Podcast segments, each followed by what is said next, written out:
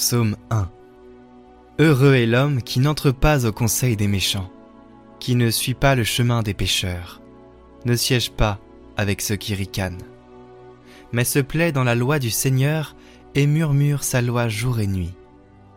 Il est comme un arbre planté près d'un ruisseau, qui donne du fruit en son temps, et jamais son feuillage ne meurt. Tout ce qu'il entreprend réussira. Tel n'est pas le sort des méchants, mais ils sont comme la paille, balayés par le vent. Au jugement, les méchants ne se lèveront pas, ni les pécheurs au rassemblement des justes. Le Seigneur connaît le chemin des justes, mais le chemin des méchants se perdra.